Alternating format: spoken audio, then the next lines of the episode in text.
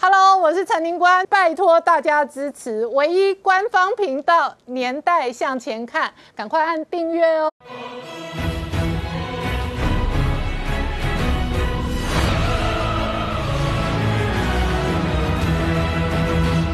向前看，向前看年代。大家好，我是宁官，欢迎我们忠实观众跟粉丝朋友扫描 QR Code 订阅《年代向前看》YouTube 官方频道。我们看指挥中心今天证实新增本土案例哦，压到这一个七十五例哦，第一次哦，过去一个多月以来第一次破百。那疫情在趋缓的同时呢，昨天美国这两百五十万剂莫德纳疫苗大军抵台哦，确实对于稳定台湾的政情跟疫情有所贡献。AIT 直接公开表态，直接说这是美国要展现对台湾的承诺。然而这一场疫苗大战，以六月份来讲，每日光是赠送台湾的疫苗就高达了三百七十四万剂。这背后当然是跟地缘政治的国际关系有关系，特别是这一次台积电。捐疫苗的效应哦，也有可能冲击新一波美中台的角力大战。不过呢，疫苗的争取的同时呢，《华尔街日报》今天追踪台积电主宰了全球的晶片，事实上也有可能将全全球的供应链哦处在一个脆弱的处境。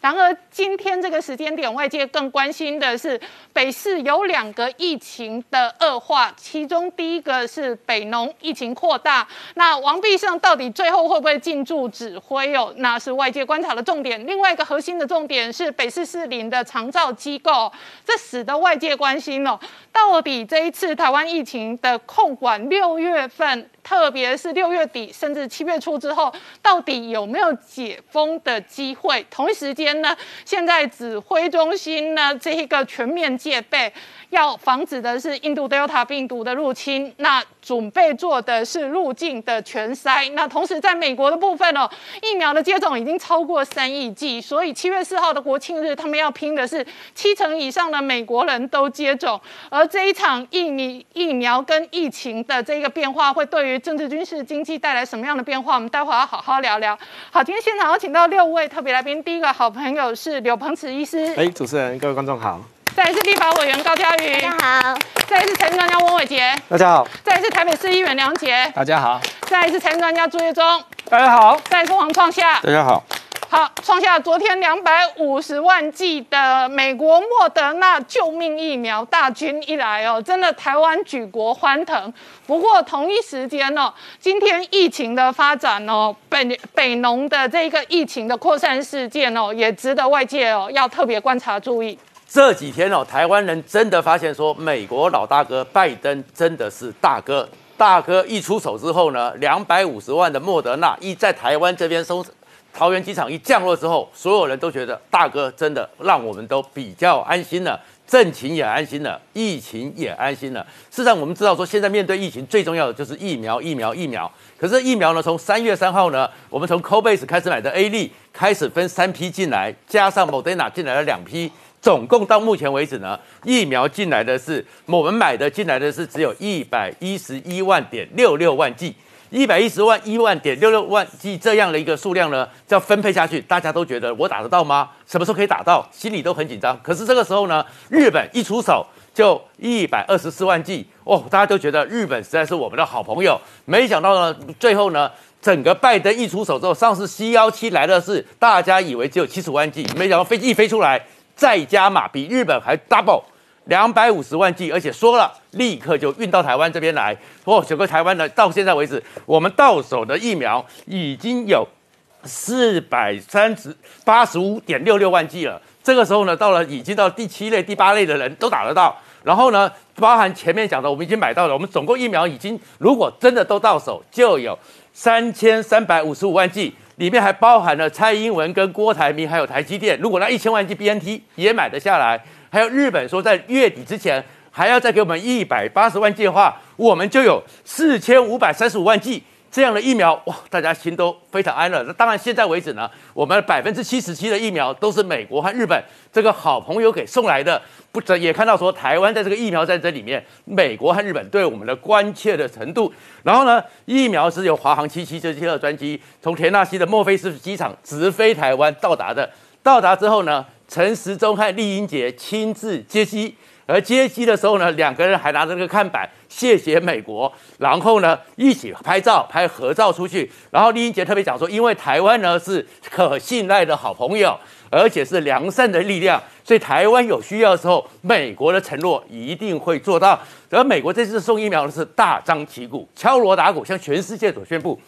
因为除了他们拍了这样一个状况之外，在出发之前呢，美国国务院的普莱斯先在推特里面。就告诉你说，货货机起飞了，我们对台湾的承诺一定会做到。然后呢，肖美琴的背影被称为是台湾人最最近觉得最美丽的背影，看着货机起飞的背影。但是后面再过来呢，当厉英杰和那个陈时中的那张合照，美国国务院网站的推特立刻把它拿上去分享给全世界知道。接下来白宫国安会的推特还特别讲到。我们很骄傲，能够在台湾最需要的时候展现出我们支持台湾。所以这个疫苗里面是非常清楚的，是美国展现说台湾对它的重要性。台湾在出有状况的时候，美国不会迟到，美国一定要想尽办法的一个帮忙。而这个状况里面呢，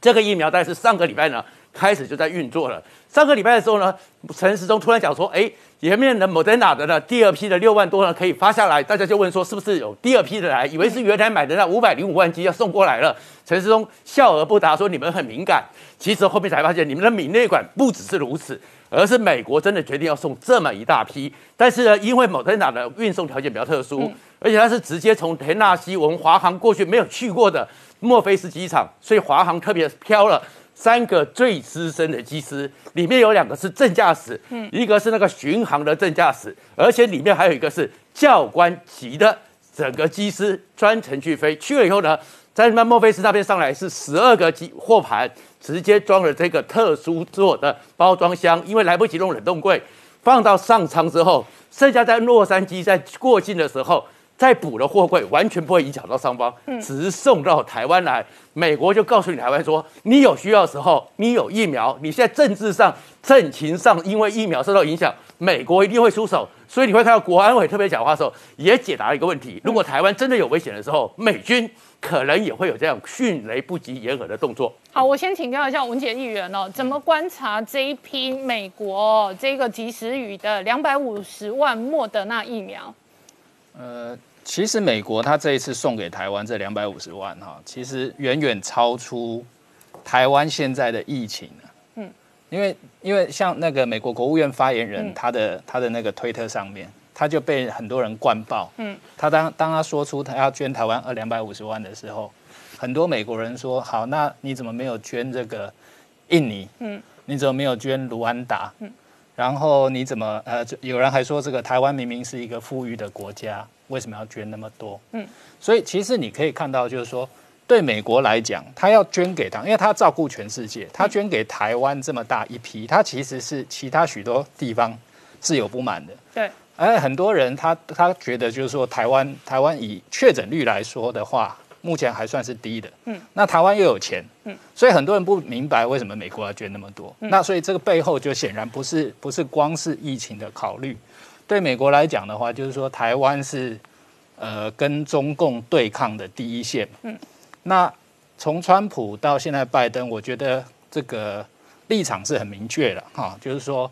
在这个对抗中共的这个呃战场上面。你把台湾稳住，而且台湾还有很很强的这个半导体的供应链。你如果你不稳住的话，那对对于这个整个整个拜登政府，他想要拉 G7，然后拉这个呃世界各国一起对抗中共，那个那个战略就会出现一个破口。那其实他大家也都看得到，说这一段时间以来，虽然说呃，我我个人觉得以以台湾的确诊率来说，真的还不到说这个要。要这个呃担心受怕的地步啊，你跟其他国家比起来，但是这一段时间确实，其实其实这个疫疫情疫情它被被不断的炒作，不断的不断的在台湾成为一个话题，而且最近的赖群组上面变成是说那种分裂、那种对抗是非常非常严重的，所以其实这些对于这个美国研究两岸局势的人也都看在眼里，所以他们会给这样。我我认为其实是这个呃政治的考虑或战略的考虑，其实大于对疫情住政的考虑。情的考量可能更大。对，比比疫情来的更大。嗯，那对我我认为是呃，对，当然对美国来讲的话，他可能还有另外一个想法了，他就觉得说，那日本捐了一百二十四万，我作为美我美国作为老大哥，我可能要捐的比日本多了。对啊，哎，这捐个七合理啊。捐个七十五万，好像觉得不太好意思哈，所以再干脆直接捐两百五十万，我觉得可能也有这个考虑。有这个考虑，我们也要特别感谢日本、啊。没有错就日本的出手这么大之后，那更大的大哥出手就要更大包哎，没。有错，哎，如果如果日本再加到三百万的嗯话，那可能美国又要再追要追加，也有可能了。好，可是我内心深处也有另外一个疑惑。事实上，我们有订购莫德纳疫苗哦，是所以如果我们莫德纳疫苗可以准时交货的话，我们也不见得在六月份需要大量的依赖赠送。因为确实，我们六月份这将近半个月以来哦是，最大的疫苗取得一个是来自日本，一个是来自美国。那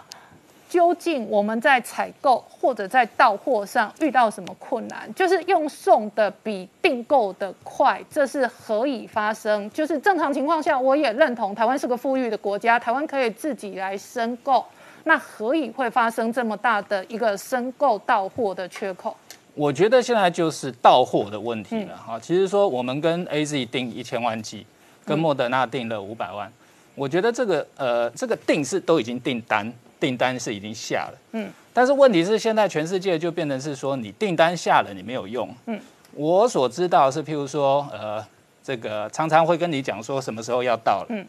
就到了之前，前两天又告诉你说，你可不可以再延一下，再延延延个十天十五天 OK 再延一下，再延一下，类似这样子。嗯那其实欧盟最近跟 A Z 就在打官司嘛。嗯欧盟他说你 A Z 还欠我两亿，两亿剂疫苗你要给啊，但是但是这个官司打下去也没有用，因为对 A A Z 来讲的话，你欧盟欧盟虽然你下了订单，可是别的国家也下了订单。嗯我一时之间供不应求，我就只有每一个每一个地方都分配一点，分配一点，分配一点。嗯，所以莫德纳也是这样。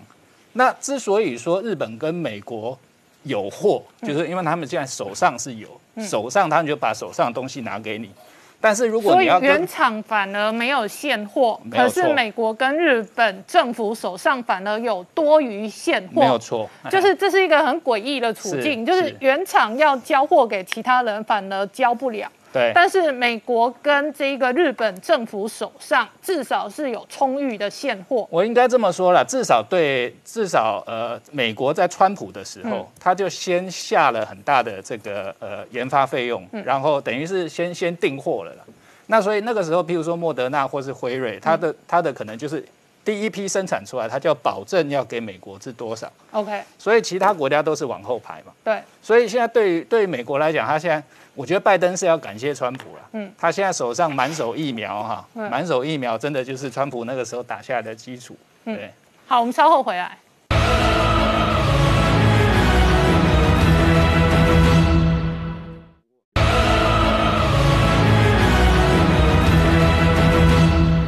年代向前看的节目现场。我们今天聊的是这个周末哦，美国这一个莫德纳疫苗两百五十万剂的这个底台哦，确实是振奋人心。那这一次 AIT 的处长丽英杰公开承诺，他说这是美国在展现对台湾的承诺。好，嘉玉怎么观察 AIT 的救命疫苗？其实 A I T 我回想到五月二十六丽英杰要卸任那一场记者会上，当时我也分享了这个丽英杰 A I T 在这段过程中防疫呃跟台湾之间有做了一些直播，包括我跟 A I T 有一些直播分享台湾跟美国合作防疫的成果等等，结果底下都酸爆，因为大家就说说疫苗呢，美国不是我们的好朋友吗？为什么没有看到美国来援助疫苗？而且当时记者还问丽英杰说：“那台湾现在的疫情，美国要不要援助疫苗？”然后丽英杰说：“台湾的疫情不是最严重的，要看世界其他的国家再来看。”所以这番话当时打脸呢，就很多人就是觉得内心很受伤，就觉得说怎么会这样？然后美国怎么会有这种说法？那结果时隔到今天，你发现短短不到一个月的情况，美国的态度可以说是很大的转变。就如同刚刚所说的，美国意识到说台湾的政治疫情比实际的疫情要来的严重，因为他们认为说以其他国家来。状况来看的话，他们确实不会认为说台湾是最严重的。但是如果以台湾的政治疫情在这段期间不断的呃执政党所受到的攻击来看的话，确实对于台湾造成很大的影响。那这中间的过程中，当然包括说呃人心惶惶，认为说为什么台湾现在的状况没有办法拿到疫苗？一方面国产疫苗没有办法及时的得到认证，那也没有办法说来这个远水救不了近火。那一方面国外的疫苗又到不了货。那到不了货这件事情，就是很多人心中的疑问，就是说，为什么我们明明采购了疫苗，可是台湾拿不到货？那如同刚刚所讲的，国际都在抢货。一开始你钱给最多的，例如以色列，例如这些呃有合作的国家，比较强势的国家，美国、日本，人家是早早就拿到现货了。那台湾呢？一开始的状况是疫情没有这么严重，所以某种程度我们也是认为说，哎，我们这个可能没有这么急。就等到我们真的急的时候，也来不及了，因为其他国家更是在抢货。所以在这种情况之下，我们会发现说，一方面缺货。另外一方面，我们连这个货要出货的过程都受到很多的阻挠。刚刚讲，其实呃，光是一个莫德纳或是 A Z 疫苗，整个起飞的过程都要变来变去，包括起飞的时间、班机、起飞的地点等等，这过程中几乎都要保密到家。那内部为什么会这样子，有这么多的问题存在？这其实就是事关到国安跟国际的一些不同的状况的变化。所以其实。呃，确实有一些难言之隐，就是说，当然大家也都知道，阻挠的因素当然主要就是呃，中共这边他们不希望说台湾这么快拿到这些疫苗，所以在过程之中，确实政府有很多难为的地方。可是当然就是说，我们也会认为说，一开始我们采购的疫苗量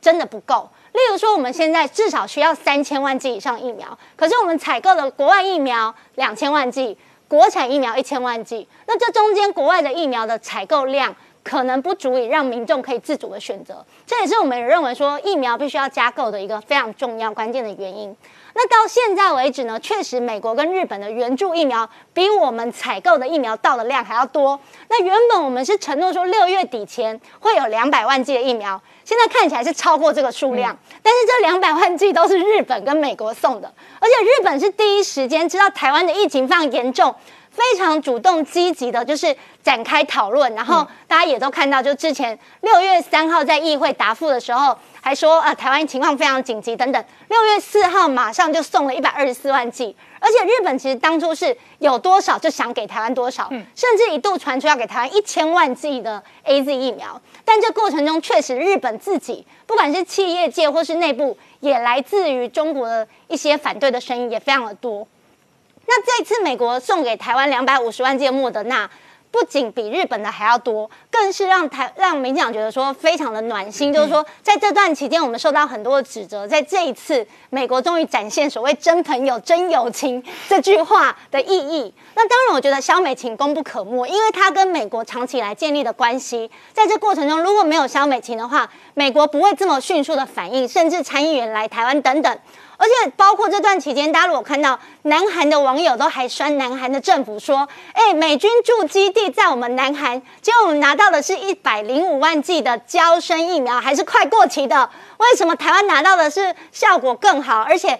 两百多万剂的莫德纳？嗯，所以其实南韩的网友很也很酸。然后小粉红在这段期间呢，也在酸共产党，就说：哎，为什么美国得逞了，让这个呃台湾拿到两百五十万剂？那共产党在做什么？”所以这段时间，大家知道这个疫苗的角力战，包括 B N T 疫苗，它的血统是不是因为它从头到尾就是有一个上海复兴这样的一个中国血统，所以导致说大家也质疑说，为什么所有的人都说要买 B N T？那这中间卡关的过程中，是不是都是因为政治的因素？那到底人命比较重要，还是政治比较重要？那你看美国跟日本这个。就是证明说患难见真情嘛，所以小英总统说，a friend in need is a friend indeed，就是患难见真情的意思。在这一次美日对台湾的援助，我们就可以看到，这平常我们所做的努力跟盟友，也证明台湾是世界上大家认为。必须要帮忙，而且是在民主同盟国里面最重要的力量。好，那月中除了每日哦，这将近半个月以来赠送我们的三百七十万剂的疫苗的援助之外，另外一个外界关心追踪的是台积电捐疫苗跟这一个永林的这一个采购进度。好，那当然大家都很曾经都知道说，在上礼拜五呢，哎，这个问题终于露出曙光了哈，也就是蔡总统同时接见了这个。刘德英董事长跟郭台铭董事长哈，在总统五年会谈的这件事情之后呢，做出了简几个简单的结论了哈，反正基本上。就是希望说这些企业能够帮上忙哈，所以呢，蔡总统简单的就下了几个定调，第一个就是越快越好，再来就是原厂制造、原厂包装、原厂直送，换句话说，就不希望再经过中国上海复兴的手。好，那刘董事长呢，诶，也很简单，就是四个字，叫做团结合力，而且特别强调呢，所有购买的疫苗都不会留在台积电给员工使用，全部都捐给。政府好，那郭董呢？也也是很简单的，就提到说全岛一命，好要也是跟刘董事长就是类似的说法。好，那所以看起来呢，这件事情应该就会得到圆满的解决。可是呢，显然事情没有那么简单了。哈，那第一个被质疑的是，哎。为什么台积电出来买，突然说要出来买，就而且一花花六十亿这么多了？好，那当然台积电有出来讲哦，说当然了，因为董因为一次要花六十亿呢，董事会必须要同意嘛。好，可是呢，刘董事长也特别提到说，这笔钱因为是公益性质，所以可以事后在董事会追认，所以基本上不会有问题的，而且强调说。最后，如果结果结果确认的话，会另外再发重大讯息哦。好，所以说这是我们看到的。好，那当然大家还有另外一个疑问，就是为什么要找台积电？好，那呃，我总和媒体的各方面的看法，哈，我归纳出大概有三个原因哦。第一个，因为。这个 BNT 的总厂是德国嘛？好，那之前欧盟有传出来说要找台积电到欧盟去设厂。我们知道台积电基本上已经要到美国、到日本去设厂，欧盟当然也要去拉拢嘛，尤其是德国。有这么多的车厂，他们都需要晶片。那晶片当然台积电是最重要的供应商。那台积电本身确实也有想要到欧洲去设厂，而且传出来的这个地点就是在德国。哎，那这时候如果由台积电，好，就有人说，利用台积电晶片换疫苗，哎，听起来很合理嘛，哈，所以这是第一个可能性。好，第二个。大家也知道，上海复兴的关键啊，是一个很关键的一个点哦。好，所以国台办出来当然要出来讲话哈。所以国台办的发言人马晓光就出来说：“哎呀，你们台湾自己在搞这些东西都没有用，反正最后一定要经过上海复兴。”嗯。好，那大家也知道，之前郭董一直没有办法买成，也都是因为这个点在卡哈。那所以呢，现在找台积电出来，大家也知道，台积电对中国的影响力就跟德国一样嘛，一样是有疫苗呃晶片换疫苗的概念嘛。如果你今天卡卡红海，那没话说，因为红海是需要依赖中国市场，可是。中国跟台积电那关系就不一样了，是中国需要依赖台积电嘛？所以如果由台积电出来的话，那中国方面显然就比较不敢多说话了。好，这是第二个理由。那第三个呢，就有点阴谋论了。好，大家就说怎么突然跳出来一个台积电？不是红海讲的好好的吗？好，有人就认为说，因为故意要找台积电来压郭董，因为如果今天就让郭董成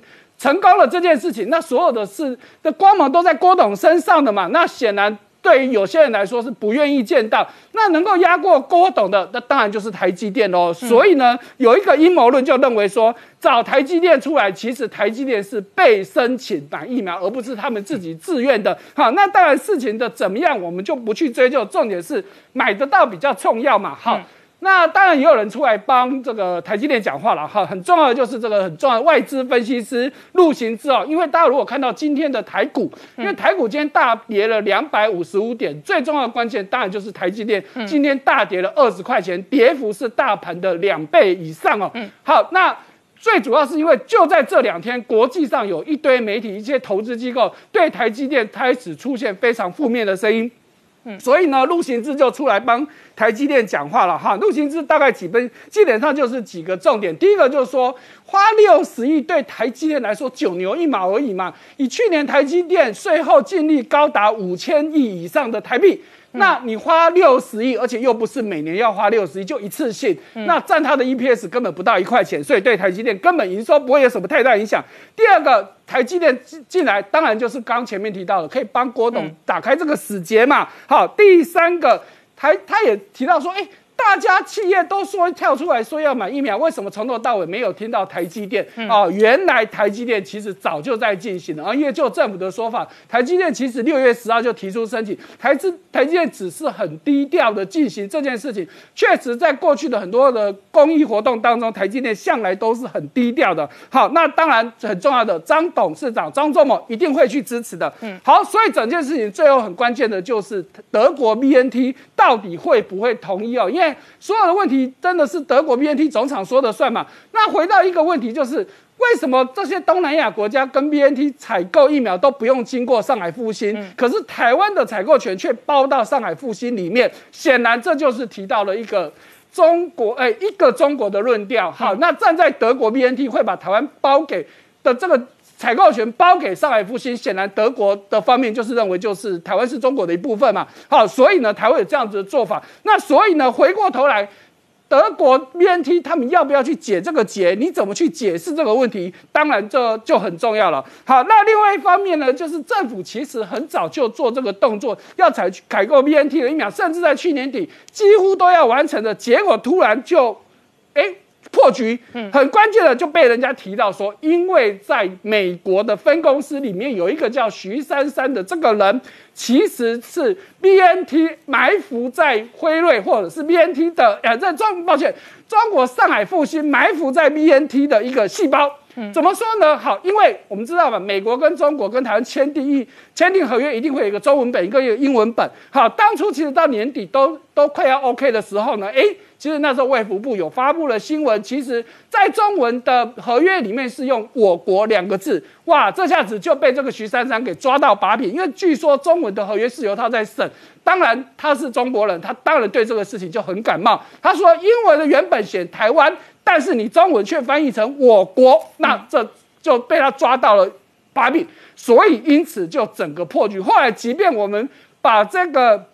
中文的文件改成台湾。都没有用了，好，所以说据说大概就是这样子一个原因。好，那刚刚提到说今天台积电会大跌，一个很大的关键，当然就是这个摩根斯丹利大摩开出了第一枪哦，哈，他把台积电的不管是这个评价或者是目标价都大幅的下。下调，尤其是它的评价原本是加码，那一口气调成中立。那以市场的观点来说，其实是连降两级哦。再来就是它的这个目标价一口气调降了七十几块钱，嗯，已经比其他的外资对台积的评价整整低了百分之二十几。换句话说，台积呃的摩根斯丹利是非常看坏台积电的。那不过呢，他的观点是从市场面认为说台积电未来不能再领导市场了，所以已经没有以前的。那种呼风唤雨的能力了。好，那同一时间，《华尔街日报》也出来了一些对台积电比较负面的论调。哈，那当然也不是只有《华尔街日报》，之前在其他美国媒体，像那个。这个彭博社等等也都有类似的论调，就是说，因为全世界半导体太依赖台积电了，所以呢，台积电会对全世界带来风险。那现在台积电呢又卷入了这个疫苗的问题，所以呢，为什么今天市场台积电会跌得这么凶？多少都跟这个有关系。那最后我们再看到，哎，为什么美国对于这个捐赠台湾的莫德纳的疫苗，从七十五万一口气？暴增到两百五十万，当然除了前面几位来宾提到的理由的话，那也有外国外的媒体认为说，哈，像路透社就提到，其实还是跟晶片有关系，哈，因为美国也需要晶片嘛，那当然要去拉拢台积电，尤其台积电之前也传出有员工有染疫的情况，那当然要多送一点这个晶片给台湾啊，抱歉，多送一点疫苗给台湾，以确保台湾的这个供应链的安全。好，我们稍后回来。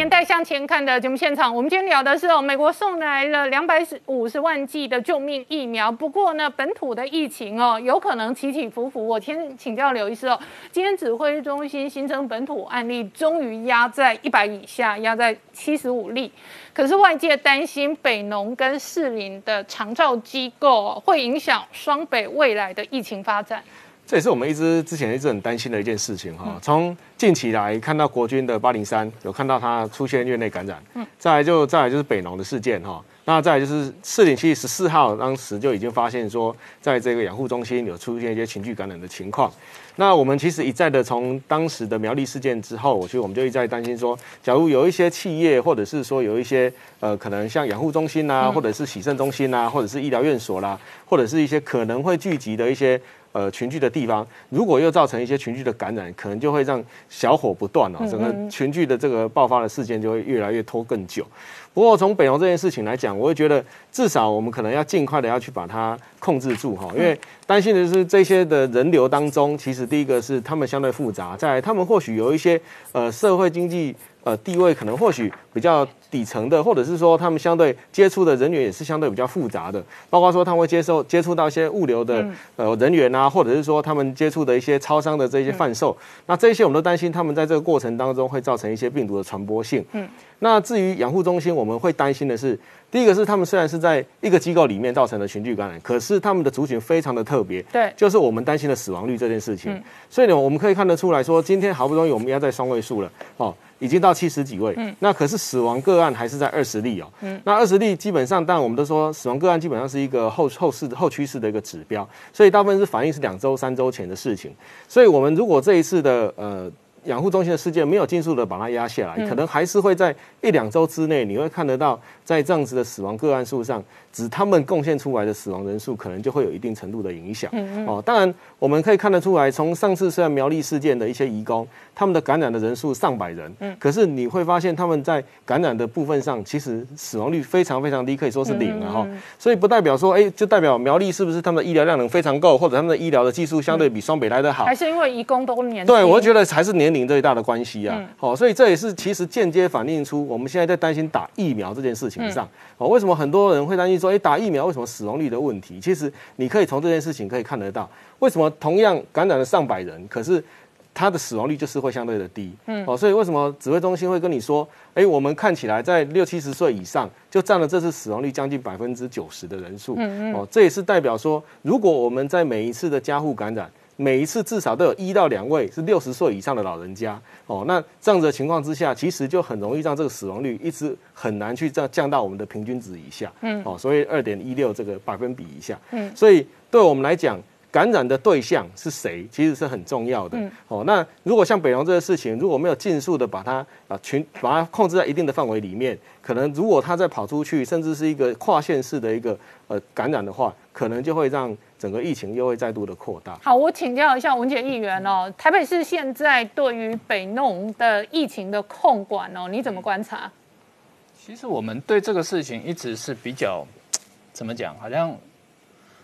就是慢慢拍了，嗯，就是慢慢拍。也就是说，我们没我我们我们现在的状况其实就跟金源店那个时候的状况是一样，很类似。它其实北农就是呃有两个市场两。就是一个在万万华那个，一个是在这个呃民民族东路滨江那里。那这两栋大的市场呢，公呃北农的公司公司内部员工有确诊的，然后市场里面有一些摊位，这些摊位大概是总共十八个确诊的，然后还有包商，外面的包商还有七个确诊的。那现在总共现在抓一抓，大概是四十五四十五个人了，四十五个人。那所以其实就是说我。我我我我觉得对这个事情哈，因为有些人把它推成说是台北市，有些人住台北市，有些人住新北市，有些人住基隆，我觉得我难以接受了哈。因为譬如说，如果是他他这个，你就把它当做是一个公司群聚，对，那任何一个公司它都会有来自不同地方的上班族。所以你你的意思是说，直接相关的要框就框？对你就是把这个公司就就像处理金源店这样嘛啊？那你那可是我们这个事情从一开始。从我我我记得在五月十几号就就有第一第二例开始出来，就一直到现在为止，然后才我们才把它当做是一个公司群聚。嗯，那那现在就公司用用用公司群聚的做法来看的话，就是说你全部全部都要快筛了，全全部都要筛，不只是快筛了。那呃，所以我我觉得这个事情，我觉得已经慢了好几步，已经慢了好几步。那现在对。其实我觉得对从一个台北市议员来讲的话，因为现在大家都在讲说中央要不要接管，对，老实讲，我觉得蛮丢脸的。嗯，因为以台北市的这个能量来讲的话，你说处理一个北农处处理不好，我我觉得我难以置信了。如果你前一阵子说台北市可能一天有两三百个案例，那个时候大家可能忙得手忙手忙脚乱，但是以现在来讲的话，我觉得如果说到现在为止，我们还需要说什么呃中中央卫福部来接管，才能才能做得好，我觉得这个这个是这个是呃难以接受。嗯，那我个人认为说，你只要把就说呃，因为现在市政府一直在之前一直在考虑说啊，如果北农北农这个呃，如果把它当做群聚处理、群聚感染处理的话，那你可能就像就像类似这个。呃，金源店它可能休休休个两天，对。啊，休个两天，休个两天全面清消，然后全面普筛，然但这个后该隔离的没有错，但这个事情早就我们早就该做了嘛，嗯，我们早就该做了嘛。你你最多大概休个三天好了，休个三天你也是把它处理完了。然后你呃，我觉得现在一直说这个好像台台台北市没有北农不行啊、没有北农这些菜不知道去哪里，其实也没有那么严重了，因为现在很多的台北市的菜啊，那个蔬果、青菜等等，它很多都是卖场，嗯嗯，直接跟这个有气做对来，它其实根本不经过台北农产公司。台北农产公司去的货，它大概都是到一些传统的摊贩或是市场那个那边去的。所以，如果你那一块那一块如果呃先暂时停个两三天的话，实际上大家到呃卖场去或是什么哪哪里都买得到青菜，我觉得不会有那么大的问题。所以我觉得这个事情对我觉得对台北市来说，确实是一个呃手脚太过缓慢，嗯，然后呃到到现在才去把它当做一个公司群聚来讲，嗯，我觉得是这个是要加强。好，我们稍后回来。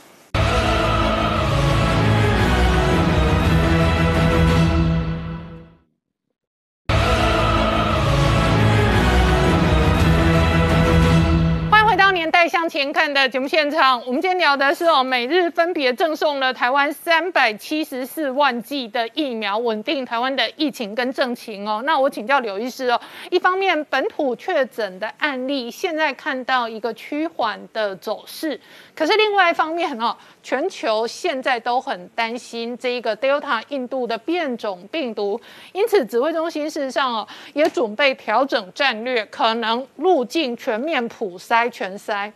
呃，其实我们一再的说哈，从去年其实那时候开始有，不管是英国病毒开始之后，再遇到这个 Delta 病毒，就所谓的印度病毒开始哈，其实我们就会希望说，如果从这一些危险的国家进入入境的哈，我们还是会希望能够普筛这件事情了哈。那入境普筛这件事情，当然当时也是造成一届一阵的讨论，到底该不该做一入境的普筛？再就是入境的什么时候的普筛的点才是对的哈。那当然以现在来看，当然我们现在已经遭受英国这个变种病毒，就阿尔法病毒的这个荼毒，所以我们对于印度这件事情来讲，我们非常的在意哈。所以我们其实目前来讲，如果指挥中心认为已经需要，的确是入境全筛的话，我们还是会认为是说最好可能还是筛两个时间点，嗯一个就是他进来之后可能七天会先筛一次，嗯，之来就是十四天。对哦，我们其实之前就是面临说，为什么很多他入疫入境之后，他住了防疫旅馆，住了十四天离境的时候，其实什么筛都没有，哦，真就的就、让他出去出去了，就视同没事了，这除非他太松了。对，这个就太松了，因为他变成他自己主观自己觉得有症状，他才去去执行筛检，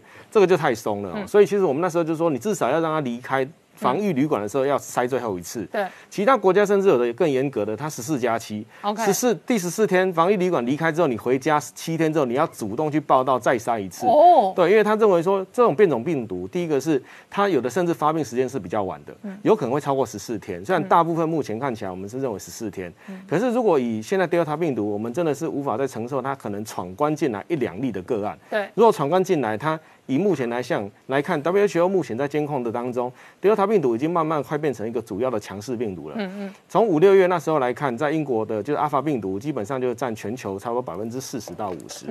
那时候在 Delta 病毒超过占百分之二十到三十而已。可是慢慢因为看得出来，第一个是它在针对我们的免疫系统的逃脱非常的好，再来就是它的繁殖速度非常的快。嗯。它的传播率是英国变种株的六成。哦同样在致死率也将近快增加六成。嗯，所以对我们来讲，我们会发现它可能如果真的一旦入境之后，造成我们家户传染性或者是群体的这个传染性会更高，嗯，死亡率一定会更高，嗯，哦，所以我们目前全球各个国家其实都在防堵这一件事情，对，甚至很多国家你会看到，它即使已经打了两剂的莫德纳，打了两剂的 B N T 或者甚至 A G，还是依然有看到小群聚的爆发，对，英国甚至因此还延缓了一个月的解。解封，所以对我们来讲，这个真的是重中之重哦。我们还是希望尽量能够在入境的时候就尽量把它塞，把它挡住，哦，到。才不会至于像这一次一遇到这种变变种病毒株，造成这么强劲的一个后作用。真的，就是说边境的管制重严的话，那对于海岛台湾来讲，事实上内部要控管疫情的成本跟代价反而比较低。对。那我请教一下这个伟杰哦，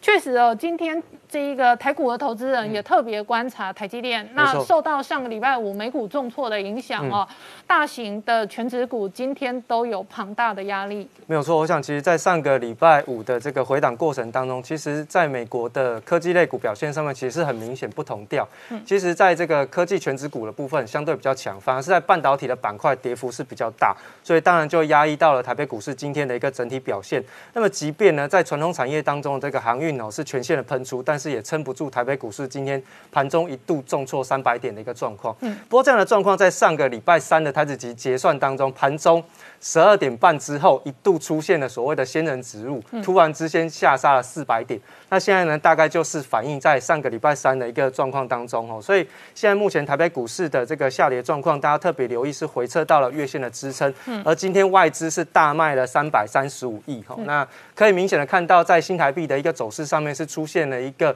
哦比较强烈的由升转贬的一个状况。嗯那新台币这张图哦，往上涨是代表是贬值的意思，所以它在回贬的过程当中。对于整个外资撤出台股的一个压力是非常非常的重，所以对于短期当中台北股市表现哦，压力就会比较大。那当然，今天在盘中台积电下跌的状况是跌了二十块钱，那盘中贡献跌点是超过了一百六十点，那也跌破了月季线的一个支撑。最主要原因哦，还是来自于外资调降了台积电的一个目标价的状况。那当然，对于未来整个中长期全球半导体产业链的一个重组的不确定性，对台积电未来中长期的压力来讲，也是还蛮不确定。所以对于他们的一个股价走势来说，最近都没有很明确的一个往上表态的空间。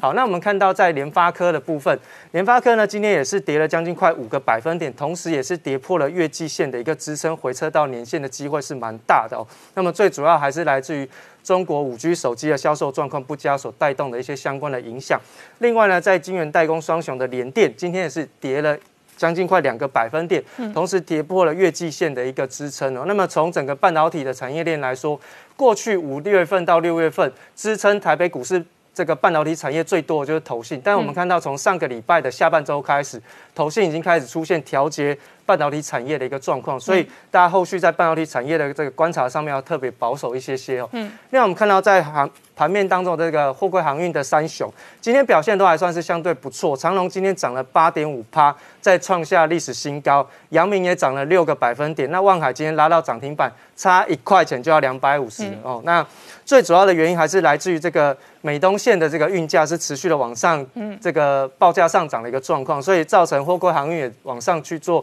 这个挺进哈，那再创历史新高。那么今天其实盘面上最强的、最强的是在这个散装航运。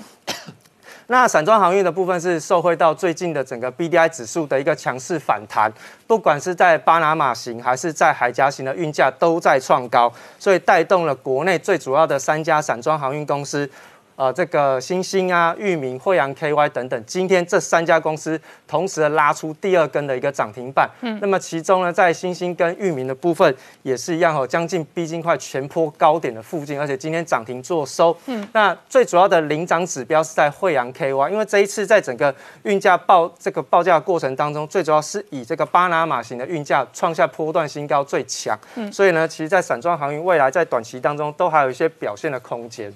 那当然，我们看到在金源店的部分哦，在经过了这个清零的专案之后，有一百八十位的移工已经复工。那在这个礼拜，他的人力就会陆陆续续的返回工作岗位。那么预估呢，在六月份的营收上面可能会有影响三十到三十五个百分点的一个状况。不过他们在这个礼拜全线复工之后，应该就可以把这个营收。补回来，所以全年都的一个营收跟获利的表现，应该是不会受到太大的一个影响了。嗯，那当然在这个利基店的部分呢，因为受到疫情的影响，所以他们把股东会的部分延后。那么现在拼说在七月二号股东会要首场上阵，最重要的是要赶这个利基店上市的一个进度。那另外呢，就是第二件事情就是有两个独董让他赶快上任，也就让整个利基店在上市交易的过程当中，整个法规的过程能够完整，让它可以顺利的上市。那么迈向这一波整个半导体的一个行情哦。那另外我们看到在半导体产业当中的一个历程科技，它预计是要回台投资超过两百亿，在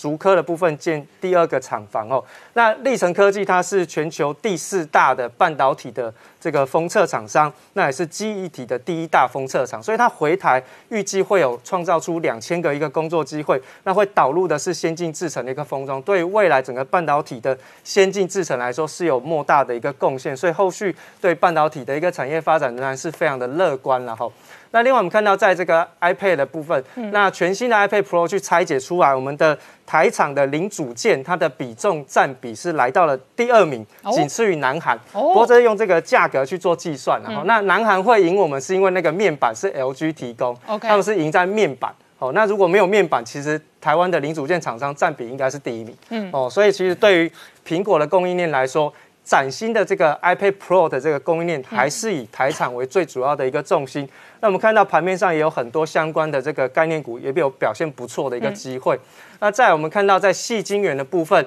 明后年会出现大缺货，最主要的重点是来自于接下来在未来的两到三年当中，不管是在台积电或者在 Intel 的这个扩厂。其实他们的产能会陆续开出，嗯，那陆续开出就需要细晶圆当成是他们的原物料，所以对于日本啊或者是台湾的厂商来说，对未来的两三年，他们可能都会是以这个年复合成长率大概百分之四到五的左右去进行需求的成长，所以对国内的细晶圆的相关的供应链来说是有机会的哈。那另外万海的部分，我们就看到刚刚特别提到这个万海，其实它本来是跑这个晋阳航线，嗯，哦，就是跑这个亚洲或者是欧洲的，但他说他要去加入美东航线。美东的价钱现在很高，很高很高，创下历史新高哈，高到不合理。然后你看，你看到他这边算哦，跑一个航次，他就可以赚回一艘船。哦，对，这个是很夸张的一个事情。跑一拖赚一跑一个航次就赚回一艘船哈。那现在目前每个航次的这个获利是来到了。一千四百万到两千万美金这么多啊，就是说运价高涨的一个状况，其实是相对的比较强。那另外就是在签约的部分，如果你跟客户签约，当然是用新的运价，所以它的签约的价格往上增加，签约的量也增加，对于他们的营运来说就会比较 OK 一点点。那另外我们看到国内在纾困案的部分。这有十万的这个低利贷款涌入哦，那申请的人有达到一百一十一万，可是呢，在六月十九号凌晨突然之间喊卡，那劳动部是说，因为这个我们稍微暂缓一下下，跟这个中央再去申请增加五十万个名额，我们再开放给大家申请，最主要还是要让所有有需要的人都可以申请得到。嗯，换言之，你可以利用央行跟这个经济部去做搭配，就可以达到这个额度非常足够的一个现象。好，我们稍后回来。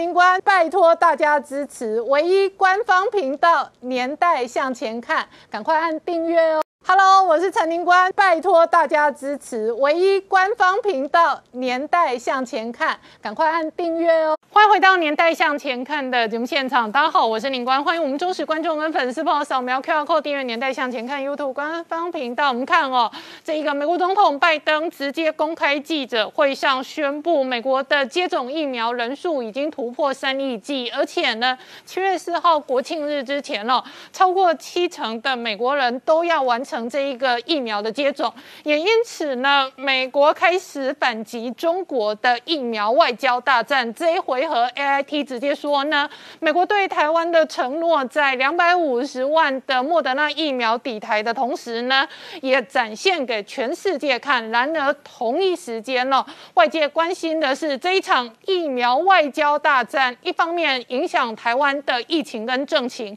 另外一方面也影响着美中台的复杂关系。那同一时间，美国前驻联合国大使直接说，如果中国拿下台湾，一切就完了。对美国来讲呢，事实上呢，上个礼拜国防部证实了我们对美的两项全新的军购合约。不过就在这个时间点哦，美军的将领直接在公开的听证会上直接表示，为了对抗中国军事的威胁呢，美军要为高科技战争做准备。好，美中关系全面升温的同时，另外一个金融市场升温的压力是通膨，也因此呢，外界观察关心联准会会不会提早升息，这造成了美股的这一个庞大的压力，也影响了今天的亚洲股市的回档。而这背后会带来什么样的政治、军事、经济的变化？我们待会要好好聊聊。好，今天现场邀请到六位特别来宾，第一个好朋友是胸腔内科的专科医师何建辉医师，主持人好，大家好，再来是宋承恩，大家好，再来是王志胜，大家好，再来是吴杰，大家好，再来是朱月忠，大家好，再来是黄创夏，大家好。好，我们先看哦，这个台湾社会非常感谢美国援助的两百五十万剂莫德纳疫苗。那美国的出手这么大方，主要的核心是这一回合的外交大战，乃至于美国内部的内政大战，核心都是疫苗战争。好，创下刚刚看到的是这两天拜登直接宣誓哦，七月四号国庆日之前哦，直接目标是七成的美国人要接种疫苗。那美国的疫苗真的是。给到五村哦，所以现在大举的在全球的疫苗外交大战哦，很大的核心跟标的是围堵中国。疫苗现在是拜登最主要的战场。对内呢，他虽然一百五十天内已经吹打了三亿剂，但是因为面对德尔塔病毒，所以他还要继续吹打下去，让美国更多人打到疫苗，防范德尔塔病毒对美国造成的伤害。而对外呢，美国的疫苗已经有这么多，数量这么多，而且这么有效，所以呢。针对习近平的以疫谋霸、疫苗外交，他也要做个反制、一个反击。而这个反制和反击呢，立刻展现给全世界看，就是迅雷不及掩耳，送给台湾两百五十万剂的 Moderna，直接飞了送过来，宣示台湾这个东西就是疫苗外交大战里面拜登出手的整个的规范。其实他，我们都知道他已经把疫苗送过来了。在那个厉英杰跟那个陈时中接机的时候，厉英杰讲的话，而且特别在 A I T 里面特别标注，就是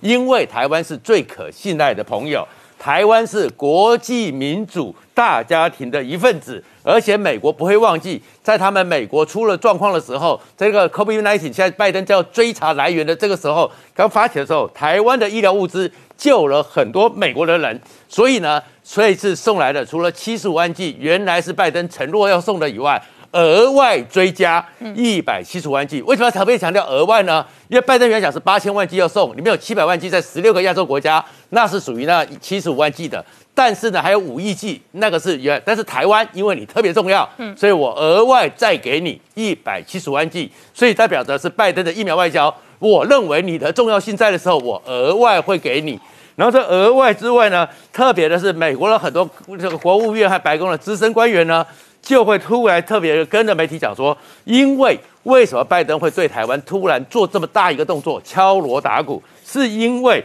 他们认为台湾呢，在没有办法在国际上取得合适的疫苗，取得足够的疫苗，是受到了不公平的挑战。什么叫不公平呢？所以美国要出来，根据这个状况，所以路特想说，像 B N T，B N T，美国就发现说，中国出于太多的政治目的。封杀了台湾取得疫苗的努力，所以美国就要出来。所以美国分配这个疫苗，并不是根据政治或经济的条件，也不是因为根据你什么叫做什么哪个国家怎么样的分配，它就是只有一个目的：抢救性命，抢救最重要的一个台湾。在讲这些整个美国外交疫苗外交的主核心意义，针对台湾的核心意义之外，华盛顿 Post 的重要专栏作家罗金又写了一篇文章，而且标题就直接叫做“要对抗中国侵略”。就要给台湾疫苗，所以就把这次的疫苗外交的整个意义拉到最明确、最明显。罗辑里面的文章特别讲说，说 G7 的公报虽然首次把台湾海峡的安全与稳定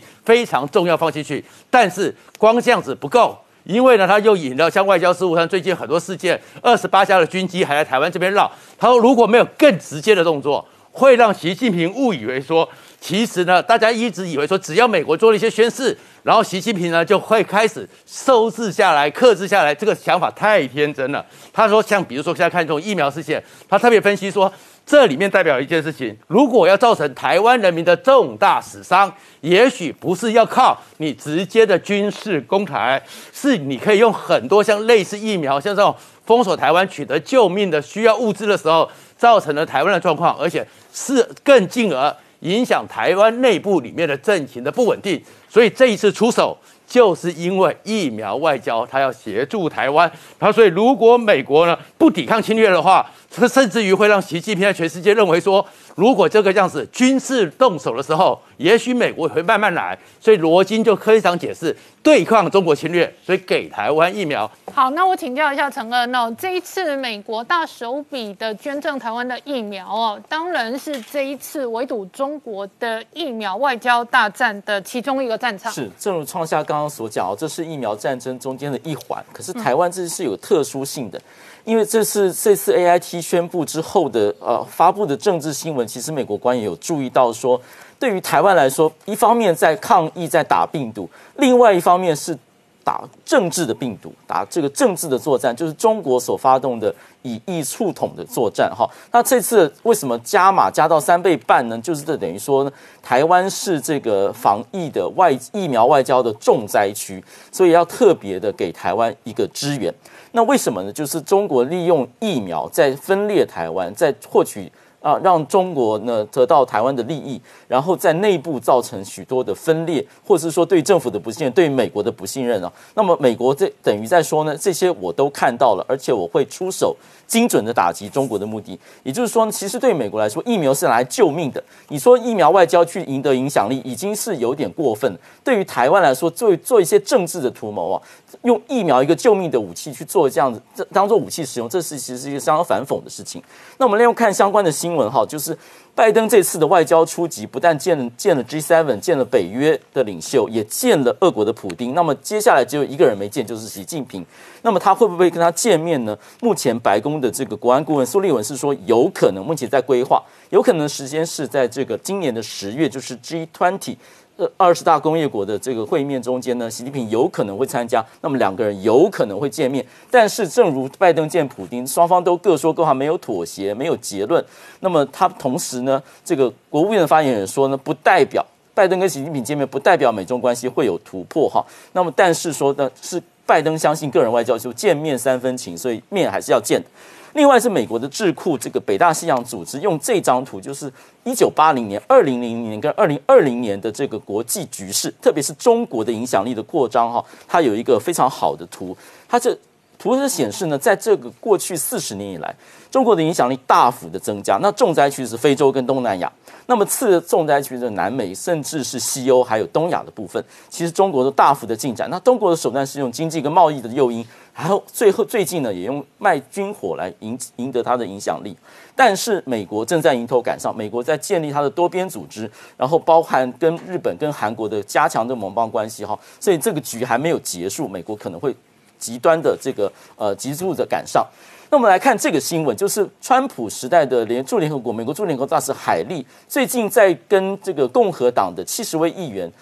演讲中间，他说一句话，他说呢，面对中国的扩张主义，如果我们守不住台台湾的话，一切都完了。也就是香港一国两制已经丧失了。那现在中国用各种方法，内部颠覆、外部施压，来试图来影响台湾、统一台湾呢？如果不能够守住的话，美国就不要玩了，美国就不能够信守他对盟邦的承诺。另外一个值得注意是，海利特别他公开说，他希望呼吁大家来抵制。北京的冬季奥运会，嗯，他认为说过去这个夏季奥运会呢，被北京拿来作为一个强强国的一个标志哈。他说不要再给呃中国另外一个机会。另外哦，G7 的七大工业国的这个高峰会的呃公报对中国非常强硬，但为什么呢？其实澳洲的总理莫里森扮演一个关键性的角色。莫里森呢，就把他的这个中国曾经透过驻澳洲大使的给他的这个所谓中国的对于澳洲有十四点不满，包括说你在南海上面反对中国的立场，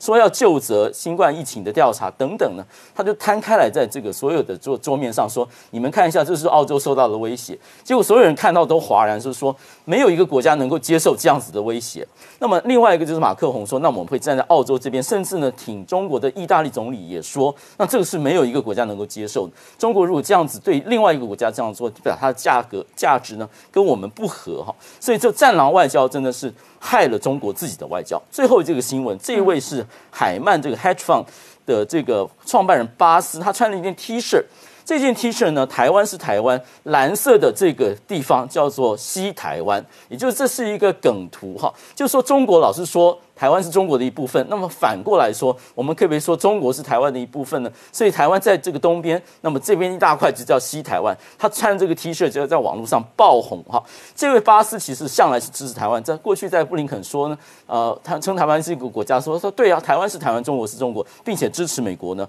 肯定呃跟台湾建交。他说这件 T 恤呢，就是为了美国中国驻美国大使崔天凯所做的，你们愿不愿意来买？好，我们稍后回来。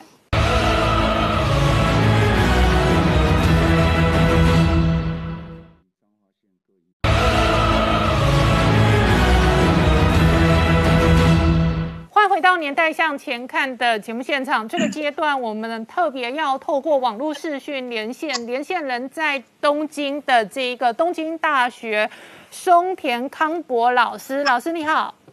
嗯，您啊，主持人您好啊，各位观众大家好。好，老师好久不见，好久没跟你连线哦。那特别呃，台湾的疫情在过去一个月哦，开始有迅速的加温。然后六月四号呢，日本援助了台湾第一批疫苗哦，这个高达一百二十四万剂哦，台湾社会全体哦都感到非常感谢。那昨天是美国方面哦，也直接哦捐赠台湾两百五十万剂的疫苗哦，每日在整个六月份哦，这一个抢救台湾的疫苗跟政情哦，这个部分请教老师怎么看？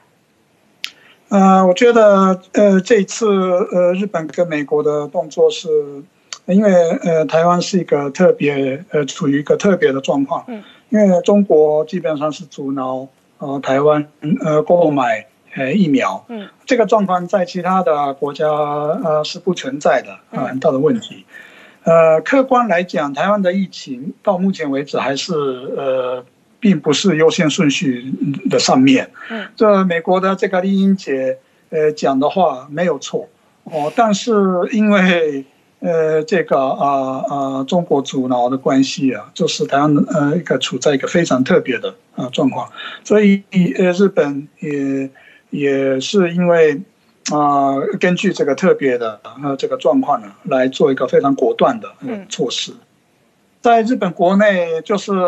我我告诉您这个这个日本国内的状况，我们是在从二月开始试打，嗯，但是大概是最初两三个月，呃，打的非常慢，嗯，大家都很不满，呃，打了两两三个三个月，这个呃呃全国人民的大概百分之二都不到，嗯，哦，因为呃你们也是一样，第一类到第第三类，就是我们是从医护人员开始，那他们也很忙啊。啊，所以这个呃很慢很慢，而且是地方政府的状况筹备的状况也是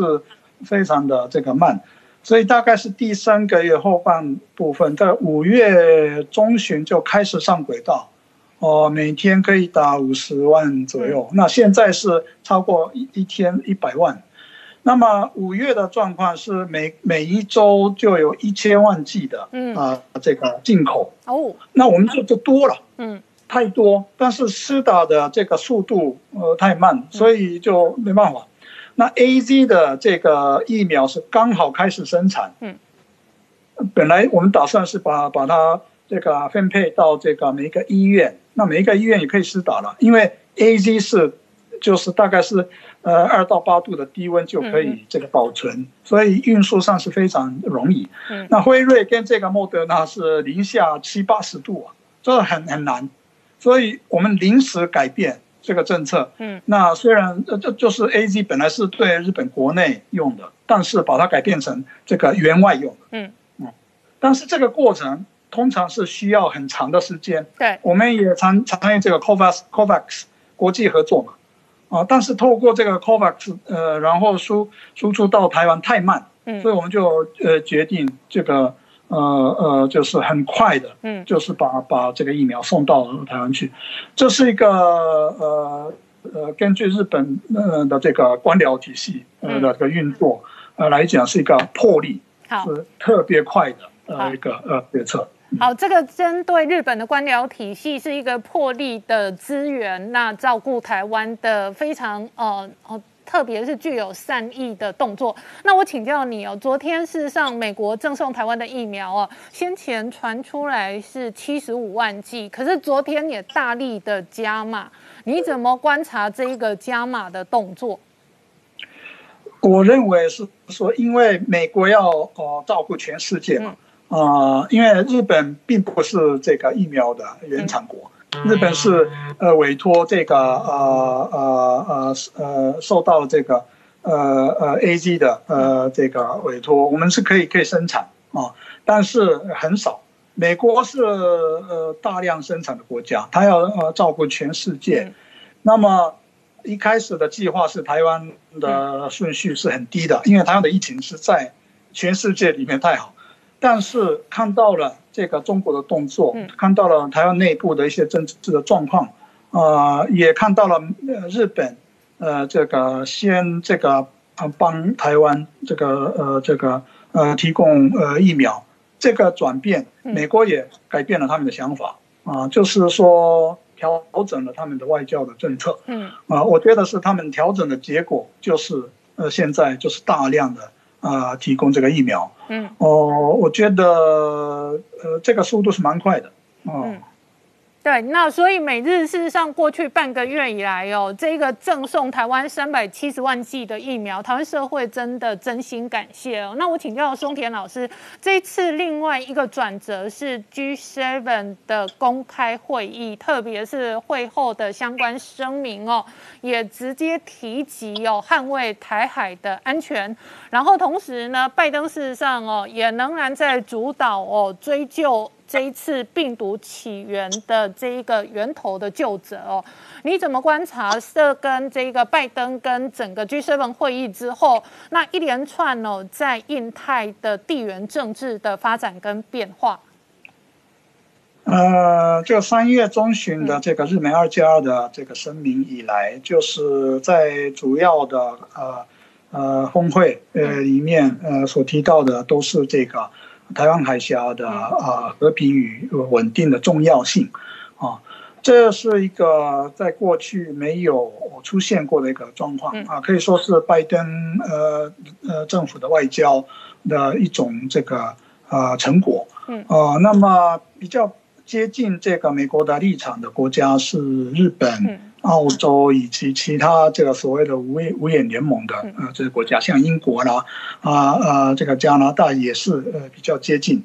呃但是呃这个呃呃七国集集团里面，比如说这个德国、意大利，他们是被说服的，他们是比较被动的，嗯。啊，所以说虽然呃大家都一致呃这个接受这个这个字句，但是还是在行动上。呃，能不能呃一致？呃，是另还是另外一回事。嗯，呃，所以说对台湾来说，这是一个比较哦这个啊欢迎的状况。但是实际上呃能够哦做出行动的国家也并不多。嗯，哦，所以呃这个啊啊呃我们就是要要继续密切的观察以后的发展呃状况。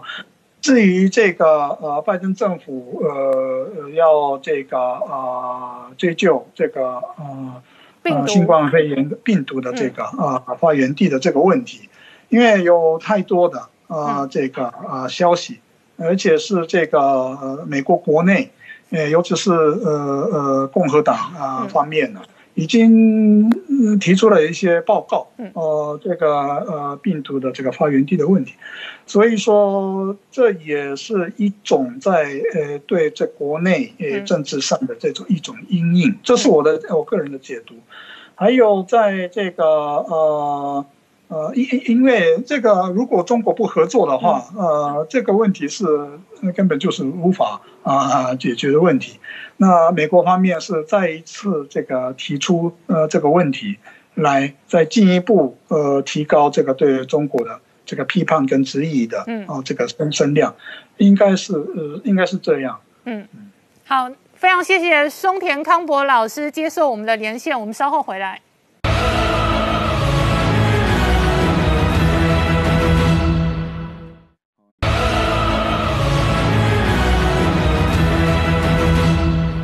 年代向前看的节目现场，我们今天聊的是哦，美国反制中国疫苗外交的同时呢，这一次捐赠给台湾的两百五十万剂救命疫苗哦，一方面当然也会影响台湾的政情跟疫情，另外一方面也会影响到美中关系。不过在美国内部哦，国会有有相当多的声音，他们关心北京对台湾咄咄逼人，整个台海的局势。越来越危险。好，明姐，我们刚刚看到的是两位美国国会议员对于台海的情势哦越来越凶险感到非常担心。对这个美国参议员这个获利哦，他又再度提出了这一个台湾防卫法啊。那这个台湾防卫法法主要的目的是为了要。这个避免中国哦，在美军还没有反应之前就动用军事的一个武力哦，取得台湾的控制权。也就是说，这个在美国反应还没有反应前，就造成一个控制台湾的既定事实哦。那它的一个主要目标当然是支持美军要维持维持一定的一个军力，能够对解放军可能武力夺台来进行反制啊。那这个部分当然是呃延续先前哦台海的一个在纯军事上面的一个危机的一个应变哦。不过我们回过头来看说，这一次美美国为什么加倍哦援赠台湾这样的一个呃两百五十万剂的莫德纳疫苗哦？呃，充分展现的就是说，台湾除了疫情的威胁，延续刚刚讲的，其实还有来自更大的一个中国呃的一个武力威胁。所以台湾其实国际处境是非常的特殊，也就是面临的疫情跟这个敌情的双重威胁啊。所以为什么会给台湾高达两百五十万剂哦，甚至超越人口比台湾多的南韩跟菲律宾哦？那当然背后还是重大的一个战略的一个。考量，我相信有很重呃这个扮演很重要的角色哦。当然这一批这个疫苗不仅可以协助台湾哦，纯人道救援来讲哦，协助台湾来对抗疫情。当然背后政治上来说，稳固台美的关系也是我相信是华华府的重要考量。另外当然更重要也是做给北京看哦，就是说展现说，如果今天台湾在安全上面有危难的时候，美国绝对会及时伸出援手哦。那富比士杂志披露，除了现在我们谈说，在这一个六月中的时候，其实美军呃罕见出动了一三 B 的一个预警机，包含像两架 MQ 四 C 无人机在台台湾的南北两头哦。那东海的部分两架 RC 一三五的电侦机之外，东面本来雷根号航母打击群是一路跟日本海上自卫队在进行演训，中间还这个。加上了美利坚号的两栖突击舰队哦，那还披露了一些外界不知道讯息，就是说其实期间还有四架的 B 五十二这个美军的战略轰炸机也在这一个跟雷根号进行海空的演练。那更特殊的是说，有一艘这个海狼级的一个吉米卡特号也这一个默默的进入到西太平洋来这边进行部署跟巡弋，因为海狼级的这个潜舰经济效果非常的强哦。那美军只有三艘，造价是一千亿。台币以上的这样的一个昂贵的价格，它的性能非常好。那动用了这样的一个战略级的这个核核潜舰到西太平洋，当然表示美军开始在这一个强化西太平洋，特别是台海安全的布局啊。那美军自己在陆军的部分，其实近期他公布了一段影片啊。那我相信跟这个台湾也有很大的关系。那这段影片中间展示的就是这个 M 幺四两海马式的一个高东。高机动性的一个这个火箭哦，它的一个呃整个演练过程，它就透过 C 幺三栋的这个运输机哦来搭载，那进行一个跳岛的一个呃打带跑的一个攻击训练。那中间非常特殊是展现的一个数据，就是说这一型的一个多管火箭在 C 幺三栋的搭载之下，突然降临这一个某个小岛之后，那发射了这个 PRSM，也就是说上面多管火箭它的一个射程其实是增程型的五百公里型哦，比台湾要买的这个距离还要增加两百公里。那在这个一点二五个小时之内哦，居然短短的时间之内就先这个降落，然后这个发射火箭，然后再搭 C 幺三栋再离开，一次机动了三个岛屿哦。那在三个岛屿中间，居然只花了一点二五个小时，而且期间发射了七枚的一个火箭弹，去袭击模拟敌方可能海上的舰艇，甚至陆基的防空系统哦。所以这样的一个动作其实非常明确，这样的一个这个多管火箭系统未来。不只可以用于南海进行跳岛，可以用于东海，甚至当然可以用于台海啊。所以我们看到这几天，这个台湾的国防部也证实说，这个美国川普政府任内对台军售的两个重大的一个军售案，包含刚刚讲的这个 M 幺四两的一个海马斯多管火箭啊。那台湾特殊比较特殊是说，我们采购的是 ATACMS 的一个系统，那有六十四枚的 M 五七的这样的一个战术导弹，射程可以到三百公里，可以跨海对敌后进行纵深打击哦。除此之外，还有包含一百套四百枚哦，这个这个 RGM。哦，这个八十四 L 型的一个这个暗制的一个鱼叉飞弹也在这个采购之列。那这两项会进行绝标的公告，表示说跟美方都已经完成签约，也就是未来从现在开始已经进入履约的一个程序之后，慢慢陆续会交给台湾。那配合刚刚这个美军的 M 幺四两也在扩增它的一个性能的情况之下，我们可以预见啊，其实像先前我就说 C 十七的战略运输机为什么突然飞抵台湾呢？包含其实未来 C 幺三栋也都都有可能这样的一个过程中都。都不排除在演练搭载这样的一个、这样的一个这个战术的一个火箭系统哦。譬如说，对台湾进行弹药协助。其实换个角度想，本来里面搭载的，也许本来规划是疫苗可能性之一，但是未来都不排除在台这个危机升温的时候，会变成实质。这个援助台湾的弹药哦，那这个台湾自己本身还有包含像雷霆两两千呃多管火箭，也是我们自己中科院研发的。那先前本来前进部署都要金马，但是在金马外岛非常少看到它实弹射击，因为它射程虽然。过去的有四十五公里之远，但是在那个地方实弹试射，其实非常容易就直接打到对岸去哦。所以最近看到这个呃的雷雷霆两千撤回台湾本岛在进行实弹试射啊，那中科院相关讯息也透露说，本来四十五公里的一个射程，渴望增加到一百公里。未来如果部署在金马，其实跟这个美国售台的 M 幺四两的这个海马斯多管火箭，其实有相同的威力啊。那整体来讲，我觉得台湾对自己真的从这次美国赠台疫苗可以看得出来，台湾的战略的地位跟价值的确是不断在增增加跟升高哦，不管是台湾的这地理上面的一个战略位置也好，或者民主价值，或者是外界认为说台湾因为拥有晶片的产能，但是事实证明台湾的一个重要性已经在国际上越来越重要。好，那我请教智胜，这一次美国政台的疫苗也可能会影响美中关系，是没有错。呃，纽约时报就很直接的讲，他说这个美国这次捐赠的给台湾两百五十万疫苗，会是使得美中关系更紧绷。更影响，但是呃，在我看来哦，呃，这其实是一个因果的循环关系。事实上，你要不是中国前面是想方设法阻挠台湾取得疫苗的话，美国不会在这样的情况之下，在台湾疫苗恐慌的情况之下去被迫出手。这次台呃美国这么积极的捐赠两百五十万的疫苗给台湾，等于是美国向全世界宣示，美国在疫苗外交准备急起直追，跟中国对抗的一个起手式。那在这个起手式当中，就有两点非常非常值得特别的地方。第一个，A I T 的角色，刚刚创下也有讲到哦。A I T 角色当中，其实注意到说，这次最早宣布是 A I T 宣布的，然后再来 A I T 这里面也不断的强调说台湾的民主的重要性，所以你可以凸显出说，这一次美国在。呃，主动要提出更捐赠更多疫苗，他扮演很重要的一个角色，就是说他担心台湾的政情受到相当的影响，所以你会看到基本上美方的主导性是非常强的。第二个很有趣的哦，就是说这个疫苗很明显，我的感觉是很明显是美国呃。在短期内硬挤出来的，因为它这次这个飞机是从田纳西飞的。那我们都知道，莫德纳的疫苗是在新罕布夏州，一个在美国的东北边，一个在美国的大概已经是算是东南偏中间了，很远的距离哦。你不可能它这边生产完送到田纳西去飞，也没这个必要嘛。那后来去查一下，为什么？因为田纳西州是美国现在最呃接种疫苗数量最少的国呃州之一，只有百分之三十四，所以它可以很就一点在。停很多疫苗出来，赶快把疫苗停好，然后送给台湾。那你说这样子的一个动作，又是共和党执政的这个州，你说美国的在里面的介入跟积极性，这个是非常非常值得玩味的哦。那你从这边来看，就看到说，刚刚讲美中关系越来越紧张，可是你看中国它有没有有没有办法有反应？没办法，好，也只能哑巴吃黄连。原因在于中国自己内部的情况压力非常大。哦，为什么呢？这样说呢？因为事实上我们知道。在十天之后，就是中国这个呃建党一百年的这个时间点。那这个时间点，其实习近平念之在兹的一个状况。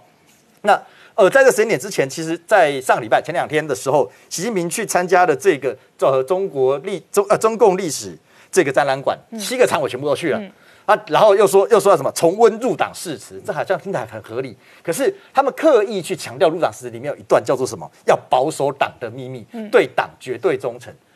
这个说法，你在在这个地方乍听之下不觉得奇怪，可是如果你把时间点拉长，在过去的十天。整个中共的官媒哦，从人民日报，从这个呃呃这个呃求是杂志到呃政法委的等等，一共连我算了一下，大概有六次在讲说要要求对党忠诚，嗯，这就很诡异了。你这么短的时间内讲这么多次的对党忠诚，就会让大家不禁的联想到说，现在外传中共的国安部的副部长。哦，董经纬叛逃到美国，而且已经叛逃了三个月，而且要把武汉的相关的这个实验室的讯息要提供给美国。哦，那当然这个消息未经证实，可是你也可以看得出来，在建党一百年前夕，感觉得出来北京山雨欲来。那当然他没有更多的时间腾出来所面对美国。那这个还牵扯到最后一个东西是，就是建党一百年那一天已经在放话了。习近平很确定在天安门上面要要这个要演说，要这还这个庆祝大会，可是。呃，竟然同样是属于中国官方系统的多维网，竟然放话说哦，那江泽民、胡锦涛可能这次都不会参加，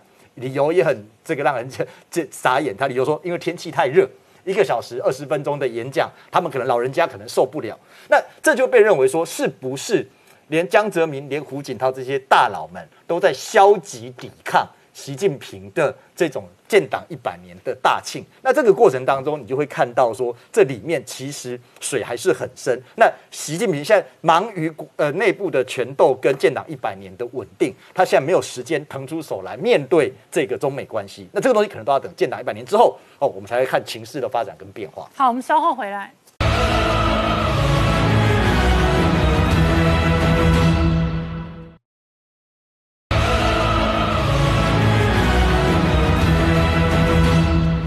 年代向前看的节目现场，我们今天聊的是拜登现在对内对外主战场都在疫苗，在美国的部分拼的是七月四号国庆日之前有七成的美国人要施打疫苗，对外的部分呢拼的是反制中国的疫苗外交。这一次台湾也是一个重大的核心战场，那老美出手两百五十万剂，我先请教何医师哦。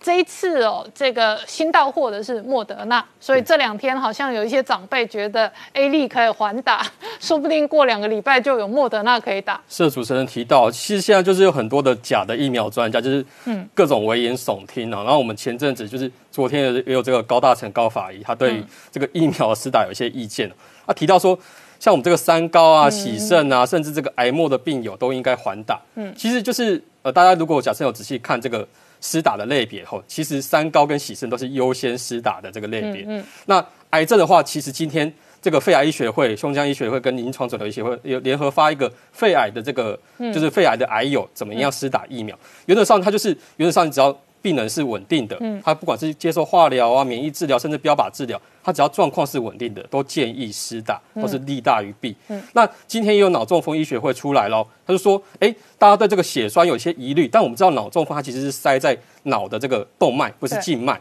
所以它基本上在跟这个 A D 是产生这个罕见的这个血栓的机转不太一样，所以脑中风医学会都跳出来说，他建议这些相关的这些。呃，可能有疑虑的患者，基基本上还是建议施打疫苗。所有的医学会都跳出来，就是打脸这个就是高法医的这个说法，然后要跟大家就是澄清一下，就是法医是看身后的事情，不是看生前的事情。所以如果你真的很想看身后的事情，你再听法医的话，哈，好，那我们就听到就是前阵子有这个救命神器呀，吼，救命神器说这个艺人贾永杰捐的这个救命神器，其实看得很羡慕了，哈，就是因为之前其实。呃，不管是医学中心啊，就不管是台大龙总，基基本上这个救命神器，基本上因为它是本身造价很昂贵，一一台可能将近三十万左右。好，那加上这个使用的耗材是高价的这个自费，那我们看得出来，就是它这个所谓的高通量的氧气鼻导管，就是 high flow nasal，到底跟一般的鼻导管有什么不同的差别？一般的鼻导管，我们一般氧气流出在。它是一厘到六厘，它氧气浓度最高大概在四十四十到五十中间左右而已，所以它没办法很容纳很高的氧气浓度。但是这个 High Flow Nasal 它有几个优点，第一个说它的氧气流速可以调得很高，哦，可以高达六十厘，就是像我们一般的鼻导管的十倍左右。那说这个六十厘到底有什么差别？就是在我们说我们这个病人在一呼一吐中间，它不会随着这个吸吐中间，指使得我这个指定的给它的氧气浓度有所下降。OK。第二个说它氧气浓度可以比这个。就是一般的鼻导管提升一倍以上，可以高达甚至高达百分之百的氧气浓度。嗯，那另外就是它有一些我不用插管，但是有一些呼吸器的优点。哪些优点呢？比如说它有这个吐气末端的压力。哦。吐气末端压力对一般来人来说可能有点陌生，不太知道这个代表什么意思。但在医生眼中就告告诉我们说，其实啊，这代表说病人在吸吐中间，他可以用比较少的力气去达到把这个肺泡撑开。大家有吹过这个造型气球吧？那个很长的很难吹的，对，最难吹的是一开始把这个气球吹开的那一瞬间。对，吹开之后你就可以很后面就是很简单嘛，很容易扩张。对，那所谓的吐气末端压力是把哎，我把这个肺泡撑在那个。微微开的状态，那我在下次在吸气的时候，我就很很快的扩张，我就不需要这么费力。嗯那另外这个氧气鼻导管还有一个好处，就是说它其实有另外一个呼吸器的优点，说它有一个自动加热加湿器。或者为什么要自动加热加湿器？因为我们知道这个氧气流速很快的时候，它是一个很干燥的快速氧气的时候，基本上对我们黏膜还有呼吸道是一个很大的损伤。嗯，但是如果是有这个加热加湿器的话，它就符合我们这个呼吸的生理，我们就可以有办法很快的、有效率的去做这个氧气的交换，嗯，很快的把我们这个氧气拉起来。那另外这个还有一个好处，就是说之前有一些呃人在说这个超人姿势啊，或俯卧姿势啊，嗯，这个氧气鼻导管也有一个。比这个一般的呼吸器有一个优点，就是说，因为我们接一般呼吸器必须插管，哦，接这个呼吸管，身上很多管路，比如鼻胃管、尿管，甚至会有呼吸管。他在做这个趴卧的时候，其实我们很怕这个管路的滑脱。对，一滑脱的话，我们就要就要手忙脚乱，就全副武装又把这个管子插回去，而且对病人其实是一个很大的损伤。嗯，所以这氧气高通量的氧气鼻导管适合这个俯卧的姿势。哦哦，对。就俯卧是有点类似趴着这样子，对，趴着这样，有点类似整个人这样趴嘛。对，但是那你的这一个哦，就是把它固定住的话，它比较不会滑落或者对对，它就不会有这么多的管路需要固定，而且就是在这翻身转身的过程中也比较不会滑脱。OK，所以这个仍然在临床上有它使用的相当多的简单的优点。对，它就是在一个呼吸器插管呼吸器之前的使用，或是哎我拔管之后啊。有些人没办法完全靠自己呼吸的时候，他其实可以做一个缓冲，就是慢慢把这个呼吸器降阶，甚至缓冲的过程。嗯，那何医师，我请教你哦，你也是一个胸腔专科的医生哦。是。这一次事实上双北的疫情哦，特别是前两个礼拜哦，这个最高峰的时候，事实上重症跟胸腔专科的医生哦，确实那一个一线的 loading 压力都很大。你都曾经一段时间很久没有回家。呃，我。跟主持人提的提一下，就是因为去年的时候，这时候就是去还记得去年这二三月的时候，大家对这个新冠肺炎或武汉肺炎完全是不知道说它是第一个它怎么传染的，对，它的致死率怎么样，对，它的症状怎么样，甚至连治疗方式都不清楚，对。那时候其实人心惶惶，其实大家都是对这个病病毒都是一个未知的恐惧。但是我们现在了解它之后，它现在又变种啊，各式各样突变，传染力又更更提提升，其实对于医护或是医护的家庭来说，都是一个。就是非常大的压力。嗯嗯。那去年的时候说，我就就是拜托我的岳父岳母照顾我的那个家里这样子。那今年本土疫情又起来的时候，我也是一样，就是很怕就把这个病毒带回家，因为我们知道虽然呃就是医护都有打疫苗，但是有时候这个疫苗不是百分之百保护。对。啊，第二个是你有可能是无症状的传染者。对。那你不小心像如果像这个布桃的住院医师，他不小心带给他的家人啊，甚至一传十十传百的话，其实对家人或是对医护的家人都是一个很大的伤害。但是我现在比较。名字比较开放，台湾的社会比较支持，所以现在其实除了我们有这个高通量氧气鼻导管之外，现在有很多的这个商家啊，然后这个旅旅馆啊，哈，就它有专门给这个医护的这些旅宿的补助，好，就是专门的医护的宿舍。我觉得这是一个一年来以来很大很大的进步，这样子。好，我们稍后回来。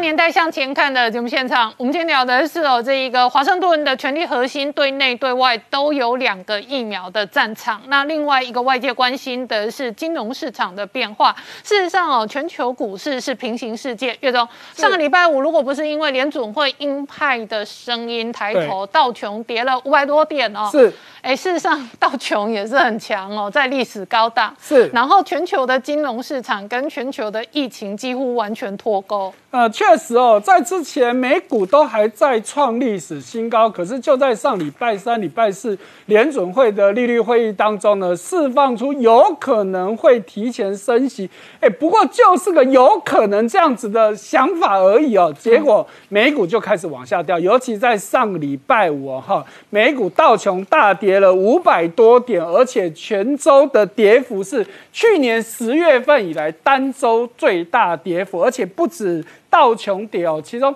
费半跌的更多，光上礼拜五费半就跌了两趴多，跌幅是比这个道琼还要来得大。好，那跌的原因除了说是因为担心会提前升息之外，还有一个很重要的原因就是上礼拜五是美国衍生性商品四种衍生性商品同时结算的日子，我们在在这个产业链把它叫做所谓的四乌日，也就是这个指数期货、指数选择权、个股期货、个股选择权这四种东西。在每一季的最后一个月都会正好在同一天结算，所以呢，因为结算压力的关系，也导致了道琼指数大跌。好，那连带的呢，我们又看到除了股市之外，还有一个很重要的就是美元。嗯，好，美元指数呢，也就在这几天不断的往上升了哈，一直到现在我们在录影的时间，美元指数都还在九十二。点多哈，都是一个相对的高点了哈。大家听着，大家没有感觉啊？其实这美元指数已经都是近期的高点了哈，所以这也都造成大家很大的压力。那除此之外呢，还有一个大家比较没有注意到的，就是也是从礼拜三联准会的利率会议之后。这个所谓的隔夜负买回的操作的金额突然爆出天量哦，哈，原本一天就在礼拜三上礼拜三的时候，一天的成交金额在美国大概是五千多亿美金。好，因为联储会释出了这样子一个讯息之后。哇！礼拜四、礼拜五连两天都创历史新高，尤其是礼拜四单日成交金额高达七千五百多亿。换句话说，跟礼拜三比起来，整整多了两千多亿美金。好，那这是一个什么东西呢？简单的来说了，其实就是联准会在市场上收回资金、负买回操作的利率，原本是零，在在上礼拜三的时候调为零点零五帕。大家想说零点零五帕好像没什么嘛？哎，可是对于很多法人来说，他如果把钱存在银行里面的利率是零点零一趴，嗯，可是我买这个东西有零点零五趴啊，嗯，哇，那当然大家都跑去买嘛，大家跑去买的意思就是钱被美国政府收回去了，所以这是我们要去注意到的。好，那再来就是为什么会有升息要？的这个压力出来，那当然最主要还是在原物料的部分，其中最重要的还是油价。好，那在之前我们也讲过，越来越多的投资机构认为这个油价确实是个很大的压力。好，那现在高盛也跳出来说了，高盛说呢，油价有可能要再涨十五趴。大家想哦，现在大概是七十美元，那再涨十五趴要到多少去哦？八九十块美元上去了。好，而且呢，这个高盛他们提到说。因为全世界的对原油的需求越来越大，哈，从原本他们预估大概一天全世界大概是九千五百万桶，它现在上调到九千七百万桶，他们八月的时候还认为会再上升到九千九百万桶。大家听这个数字可能没有概念了，哈，其实简单的来说，对比到疫情发生前的二零一九年，当时全世界的需求大概是一亿零两百万桶，换句话说，全世界原油的需求已经要逼近。这个疫情爆发之前，那油价当然上涨压力就很大嘛。所以大家看到这个图表，好，那油价呢，在今年啊，就在这几天来到大概将近七十三块美元，然后现在也都还有七十二块多，这个是二零一八年以来的新高喽。好，所以原物料的价格上涨，哈，那中国开始承受很大的压力，因为原物料是很多产业的成本嘛。所以呢，中国一个官方机构叫国家粮食跟物资储备局啊，这。其实就等于美国的 CRB，就是美国的商品研究局，就是一个专门主管原物料的一个国家的机机构。哎，他们做了什么事情？因为原本这世界各国其实都一样，都会对这些重要的金属矿物有一所谓的库藏，好，就是个安全的储备。结果现在他为了平抑这些金属的商品的价格，所以美呃中国是十几年来第一次把他们的库存释放到市场下来啊，重点就是希望把这个价格也给压下来。其中铜，二零零五年以来第一次放铜出来。然后呢，铝跟锌也都是二零一零年以来第一次释放出来这个储备。好，不过呢，高盛也跳出来说啊，不好啦，为什么？因为中国已经不是这些金属商品市场的决定者哦，所以你出来想要平抑价格，可是摆在眼前的事实其实是很有很有限的效果。好，那另外一方面呢，我们看到中国，哎，这个地产大亨潘石屹，其实我们在节目上过去也有追踪过他。他现在又做了一个非常大的动作，哈，原本他他的公司最有名就是这个 SOHO 中国做地产的，他就在这几天基本上就是做修 hand 的动作了，嗯，几乎就是清盘哦，把他的股份的百分之九十一卖给美国的黑石集团。无独有偶的，另外一个曾经在苹果工作过的一个，现在在亚利桑那大学任教的这个叫。顾道格的，他其实也在二零一四年，他就提出一个警讯了。那那时候呢，他看到习近平将接任中国的国家主席，他其实那时候就提供警告哦，说你们这些企业哦，这么依赖中国的，尤其你把供应链都摆在中国，你会。自食恶果，哈，他用的这个话很重哦，啊，那事实上，因为他在苹果工作过很多年，在二零一九年离职，他其实也警告过这个库克，可是呢，库克不听了，而且库克已经公开说了，我就是要把重心摆在中国嘛，好，那甚至呢，在华尔街日报其实之前有点出来，早在二零一七年呢，哎。苹果已经把它的这个客户所谓的云端数据的这些相关资料，全部放在隶属中国政府所属的公司。换句话说，中国民众的资讯，通通都被中国政府所。把持住，所以这些相关的问题真的是大这些相关企业要去注意的。好，今天谢谢大家收看《年代向前看》，也提醒我们忠实观众跟粉丝朋友扫描 QR Code 订阅《年代向前看》YouTube 官方频道。我们同时在 IG、脸书、推特、Telegram 上面都有官方的账号，欢迎大家分享、订阅跟追踪。谢谢大家收看，谢谢，谢谢大家。